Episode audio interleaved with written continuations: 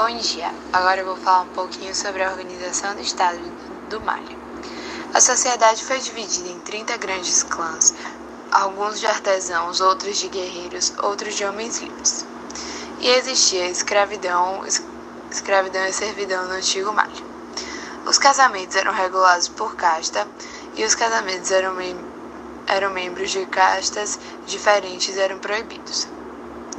A guerra era conduzida após a reunião de camponeses guerreiros, estes organizados em Quilé-Bolon, contingentes controlados por, controlados por um Kelé Tingui, general-chefe. O Mali era um império agrícola. A, agrícola. A queda do Império do Mali está relacionada às lutas intestinas pela posse do trono.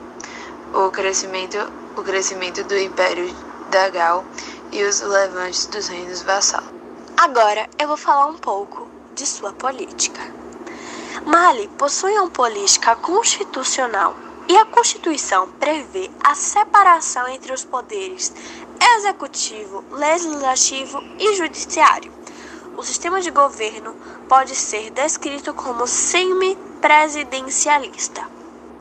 Sobre sua economia, cerca de 10% da população é nômade e cerca de 80% da mão de obra dedica-se à agricultura e à pesca. A atividade industrial está concentrada no processamento de produtos agropecuários.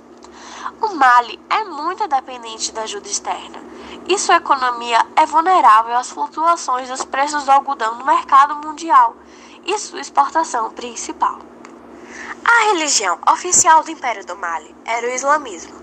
Acredita-se que o que o Islã do Mali tenha carregado algumas características das religiões animistas do Mali antigo.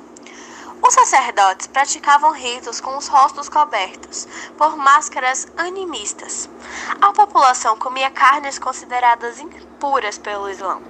Os principais agentes da divulgação do Corão no Mali eram os comerciantes, sacerdotes e giulas.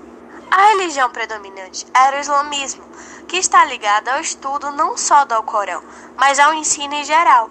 Embora seja importante fazer um parênteses para notar que havia na religião várias influências, especialmente pagãs, as crianças aprendiam o Alcorão, mas ainda havia muita de feitiçaria nas crenças populares.